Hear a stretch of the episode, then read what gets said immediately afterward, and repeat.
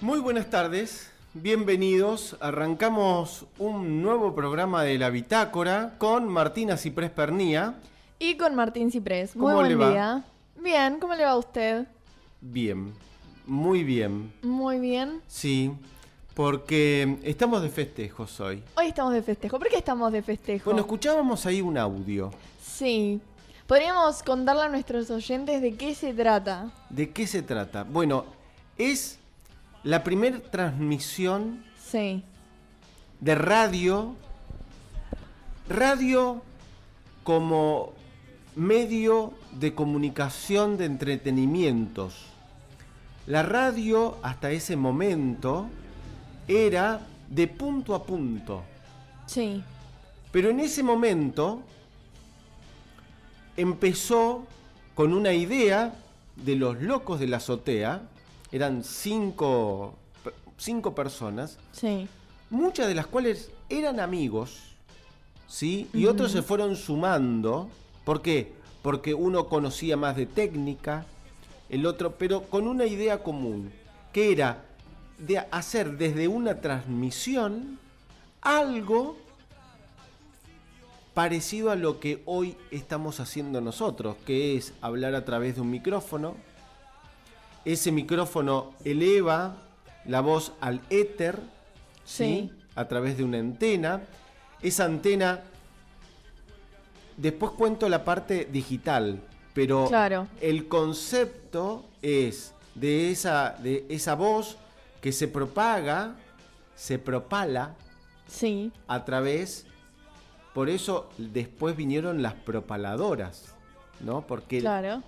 el- el- la voz se propala a través de esa antena, se distribuye en un radio determinado y con cualquier radio vos podés sintonizar ese dial Sí.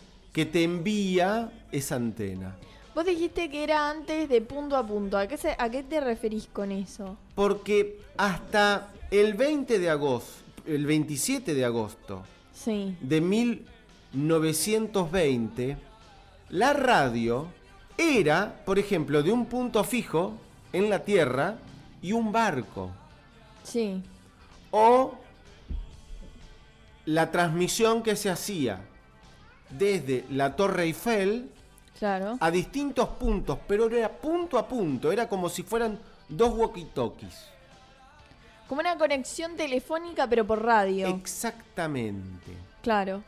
Con una frecuencia modulada, ¿sí? Con una radio aficionado. Es decir, se empezaba a, eh, a, a- a- a descubrir, ¿no? Todo un sistema en donde vos podías transmitir de un punto a un, pun- a un punto. ¿Qué hicieron los locos de la azotea? Y ahora les voy a contar un poco la historia Sí. de los locos de la azotea. ¿Qué hicieron? Pensaron que podían pensar la radio como un medio de comunicación, Y de entretenimiento. de entretenimiento, de noticias, y lo primero que hicieron fue emitir completa una obra, una ópera. Una, una obra de teatro. Una obra de teatro, una ópera, Parsifal. En la azotea, los locos de la azotea, ¿por qué? Porque estaban en la azotea del actual Teatro Coliseo de Buenos Aires. Mira vos.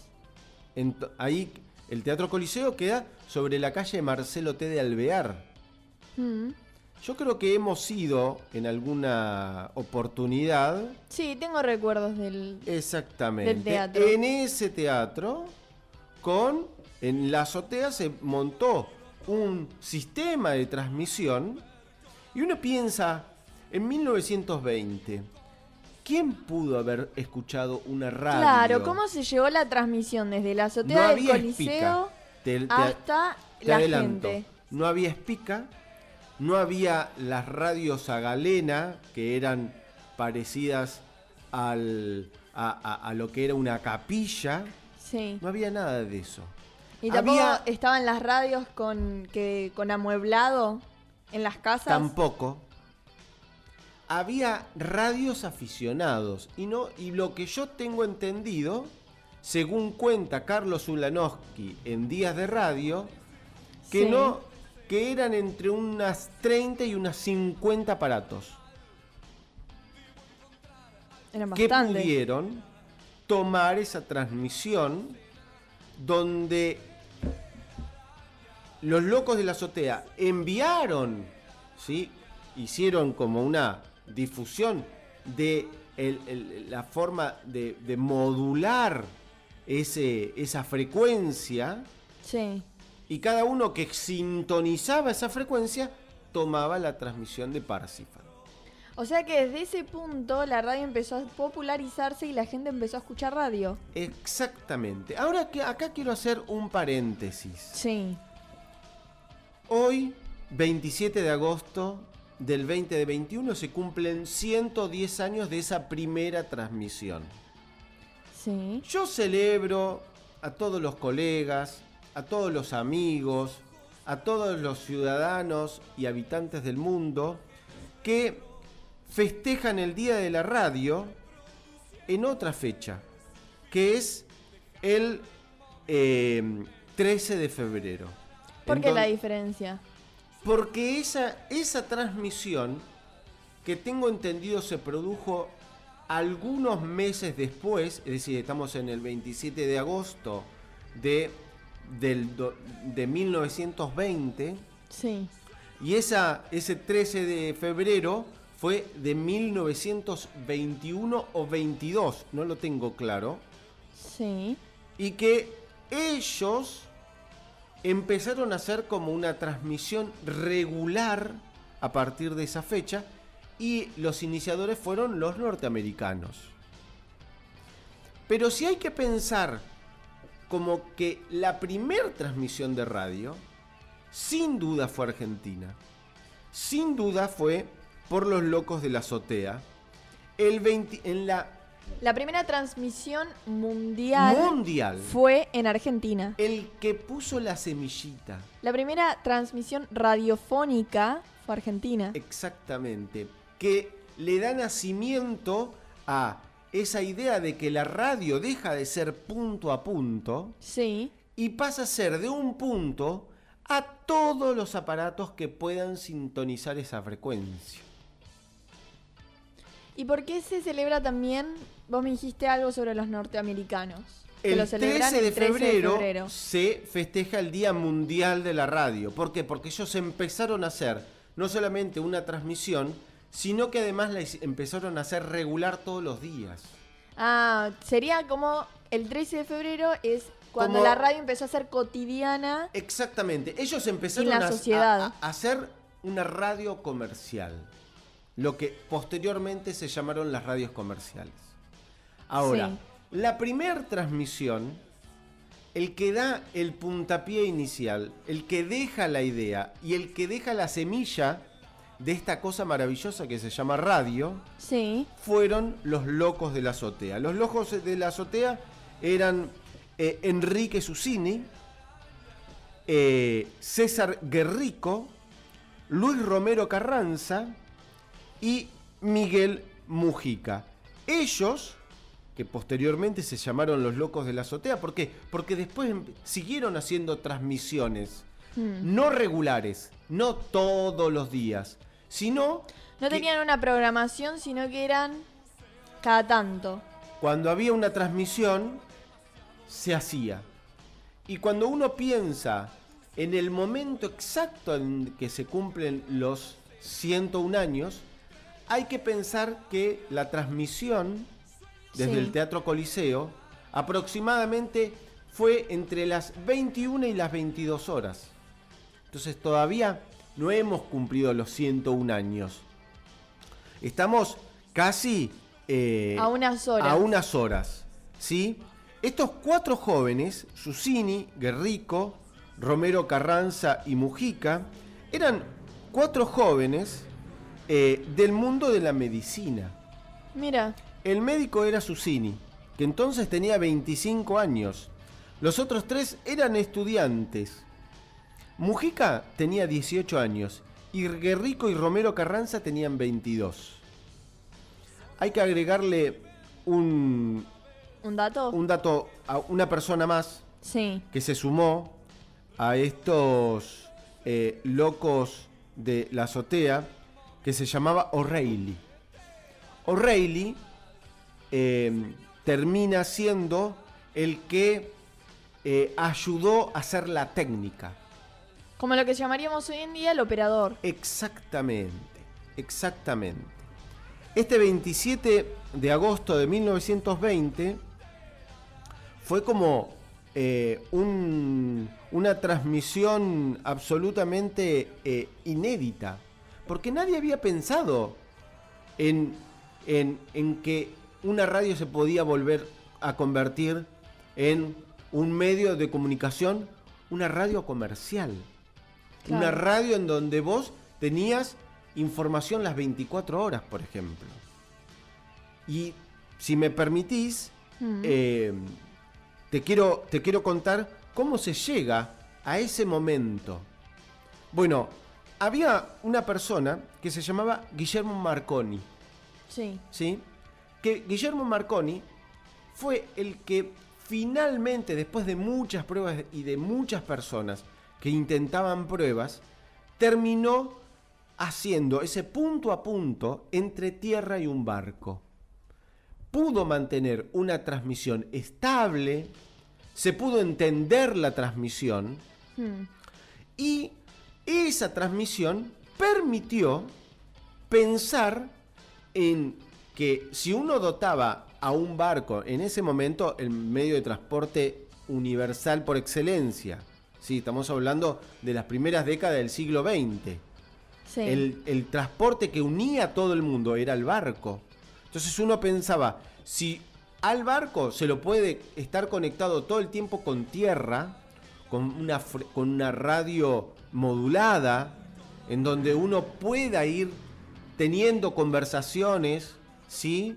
Sí. Eh, permanentes y uno pueda saber a dónde está el barco, eso fue una revolución para fines del siglo XIX, principio Claro. del siglo XX. Bueno, pero Guillermo Marconis vino a la Argentina. ¿Sí? Llegó para la Revolución de Mayo, para el centenario de la Revolución de Mayo, en 1910. Allí, al que se lo llamaba el inventor del telégrafo sin hilos, Sí. llegó a Buenos Aires para continuar con algunas de esas eh, investigaciones. Desarrolló en nuestra tierra varias pruebas de transmisión utilizando un barrilete con el que se remontaba una antena. Todo muy rústico. muy rústico. Y esa antena, que estaba en ese barrilete, transm- retransmitía lo que vos subías y podías tomarlo en distintos puntos. Así se consiguió tomar contacto eh, con Irlanda y Canadá en esas pruebas desde la Argentina. Fueron aquellas Mira. pruebas lo que encendieron la chispa de los locos de la azotea.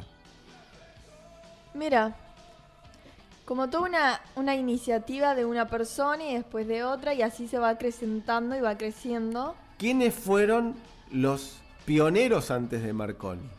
¿Quiénes fueron? Uno lleva el nombre, cuando uno dice eh, 104.9 megahertz. Sí. ¿Sí? Bueno, el primero que em, hizo esas pruebas y que empezó a tener algún resultado fue Hertz. Mira, ¿Mm? Y después fue Brown, que después, con los años, sí. se constituyó una empresa, una de las empresas más importantes en electrónica, se llamaba Brown. Mira, Así que, y luego viene Marconi.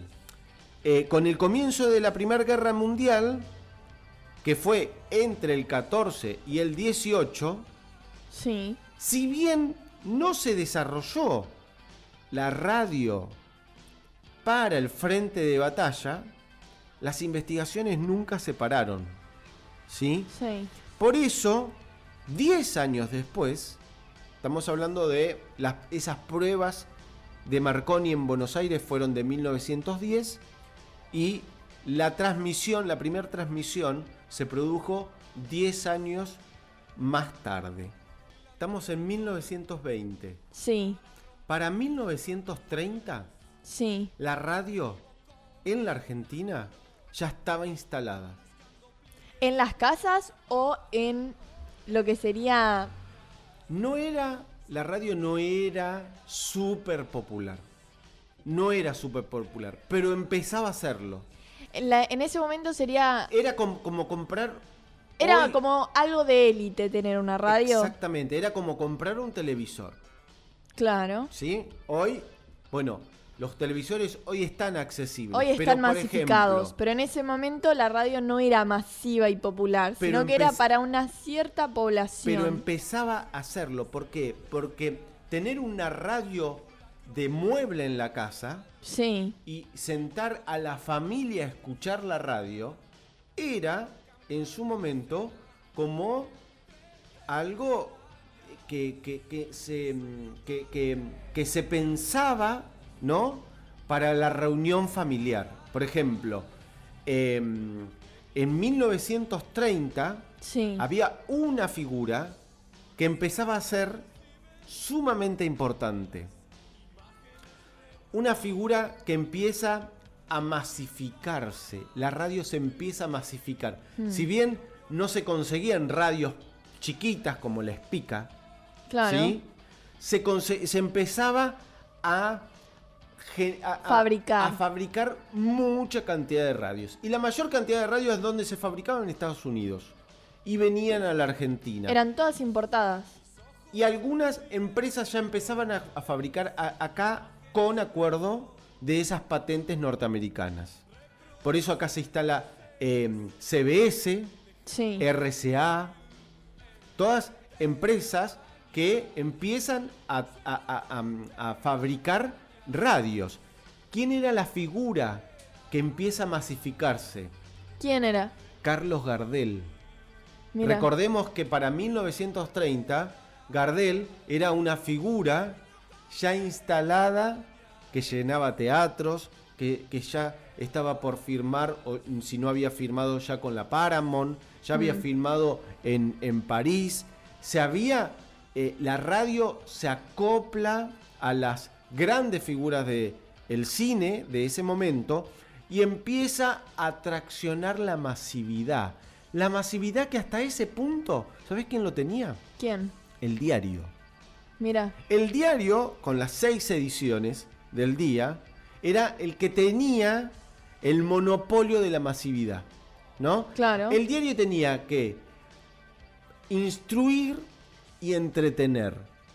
Ambas cosas. Sí, pero la radio tenía entretenimiento, tenía música, tenía radioteatros. Creo que es otra cosa también porque la radio es en vivo. Estás viviendo el presente junto con el que hace el programa. Exactamente. En cambio, el diario pasa por algo, pasa por la editorial. Sí, por lo personal. No hay nada, o sea, en el diario no tenés como esa, ese, esa cercanía con lo que estás leyendo, sino que en la radio tenés la cercanía del que te está hablando o te está pasando música. Exactamente. Y se instala la radio en la sociedad, en las casas, en las personas. Toda la En gente- todas las clases. En todas las clases. En todas las clases. Para 1940, la radio era el medio de comunicación por excelencia. Se hacían em, grandes encuentros, orquestas, las radios empiezan a tener estructuras. Tienen su estudio, su sala de operaciones, pero tienen grandes salones donde se hacen eventos y esos eventos, orquestas, en ese, en ese tiempo el tango era muy fuerte y empieza el tango a, mas- a- a ser masivo a través de la radio. Llegamos a 1950, Sí. pleno auge del peronismo, con el advenimiento de la televisión en 1951. Mm. Susini es parte de ese proceso que va junto con Yankelevich, el abuelo de Gustavo, el bisabuelo de Tomás, que están hoy en Telefe, Sí. fueron dentro del proceso de pasar de la radio a la televisión. Y uno pensaba, llega la televisión, imagen, sonido, no hace falta más la radio. La radio se reinventa. Y algo también como pasaría hoy en día, que se cree que la radio se está relegando, pero en cierta manera no está desapareciendo. Exactamente. ¿Por qué? Porque la forma de comunicar que tiene la radio, en donde uno lo puede escuchar en cualquier lado, hoy, en cualquier lado físico, Claro. y cualquier lado del mundo, cualquier persona que nos esté sintonizando a través de la aplicación que tiene la radio nos puede escuchar. En vivo y en directo. Exactamente. En, en, en los 60, llegamos a los 60, Sí. ya ahí la radio se hace chiquitita. ¿Sí? Ya- sí, la tiene otra dimensión Sí, geográfica. Entre los 50 y los 60, ir a escuchar, ir a un estadio y escuchar la radio, la transmisión para saber quién está tocando en ese momento la pelota, que te lo daba un comentarista o un relator, ¿no? Como Fioravanti. Sí. Y la radio empieza a generar esos personajes, esos personajes absolutamente característicos, ¿sí? Eh, en los 60 empieza a, a- a tener una fuerte incidencia la noticia, Mm. la noticia a la mañana.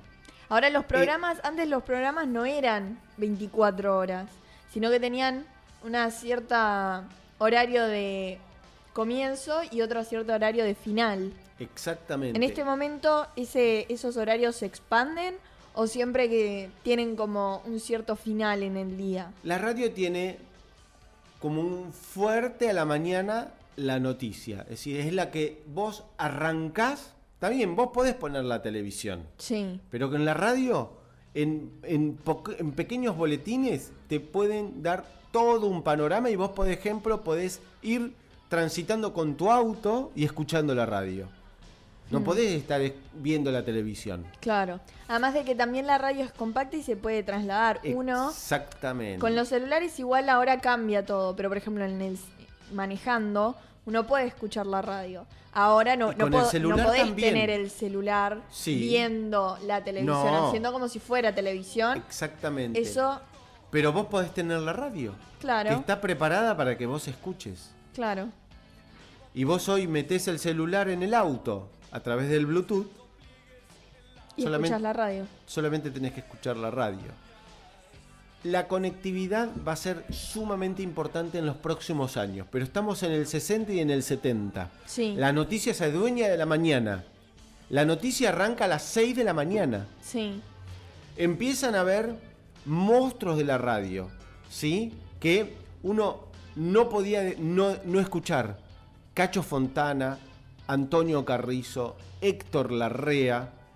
em, la radio empieza a ser parte del trabajo diario. Uno puede trabajar y escuchar la radio. Claro. En los 80, en los 90, parece que la radio baja de intensidad, pero se refuerza en los 80 con la FM. ¿Sí? Y, y en- entre fines de los 80 y principios de los 90, lo que le llamaron incipientemente las radios comunitarias, y hoy son todas las radios de baja frecuencia. ¿Sí? Las Sí. radios hoy, cada pueblo tiene su radio, que tiene una cantidad de kilómetros de, de cobertura. Después vienen las provinciales y después vienen las nacionales. Pero hoy la radio te unifica el, el- el- el- el sentir y el Sí. inconsciente colectivo de esa comunidad. ¿Por qué? Porque todo pasa por la radio. Claro. Llegamos a, los do- a las dos primeras décadas del siglo 21. 21. La radio que parecía se digitaliza. Mm. Se puede transmitir 24 horas. Empiezan a haber contenidos específicos para radio. Se puede movilizar. Uno no era necesario llevar tal vez algo, alguna estructura grande para, por ejemplo, escuchar la radio caminando por la calle, sino que era un aparato pequeño en lo que vos te ponías unos auriculares y podías escuchar la radio yendo al supermercado. Exactamente. Eso es la revolución de la FM con el Walkman. Claro. Hoy el contenido de la radio puede estar presentes en muchos, en, en muchos segmentos. Es más, los podcasts son parte de una transmisión de radio. En Claro. muchos de los casos. El tema también, como decíamos, que hoy en día se cree que, por ejemplo, los podcasts puede ser que suplanten a la radio, pero jamás van a tener esto de lo que es en vivo y en directo.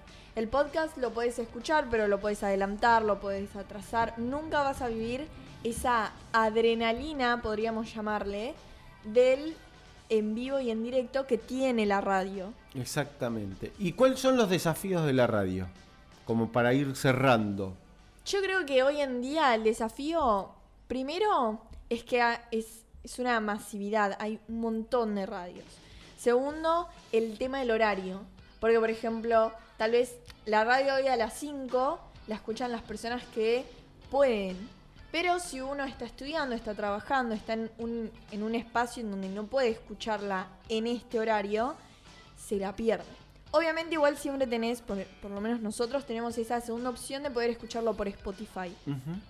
Pero ese, esa adrenalina en el vivo y en directo a veces hace que, por ejemplo, hay gente que igual prefiere los podcasts, porque tal vez lo pueden escuchar a la hora que ellos quieren, pueden frenarlo, si no escucharon bien algo pueden retrasarlo, pero hay otras personas que igual prefieren la radio. Es como, hoy en día tenéis dos preferencias, porque también tenemos dos generaciones. Mm, Generaciones como la, la suya y generaciones como la mía. Mi generación, tal vez, si nos quedamos hasta las 3 de la mañana, escucharíamos más un podcast que tal vez una radio en vivo. Bien. Así que esta ha sido sintéticamente la historia de la radio en 100 años. Claro. ¿eh? En 100 años. Una breve historia de la radio. Y si uno se proyecta, ¿qué es la magia de la radio? Esto de armar un programa de radio, Sí. armar un programa con música, con temas, con noticias, con entrevistas, ponerlo al aire y tener esa magia de que alguno nos escuche. Claro. Así que yo creo que Tener- esa magia... Tener esa compañía inalámbrica con otra persona mientras nos escucha. Exactamente. Y esa magia se va a mantener siempre en la medida que uno tenga cosas para contar. Claramente. Y nosotros en la bitácora abrimos nuestra bitácora y siempre tenemos cosas para contar. Así que me parece que esa magia no se va a terminar nunca. Jamás. Es interminable.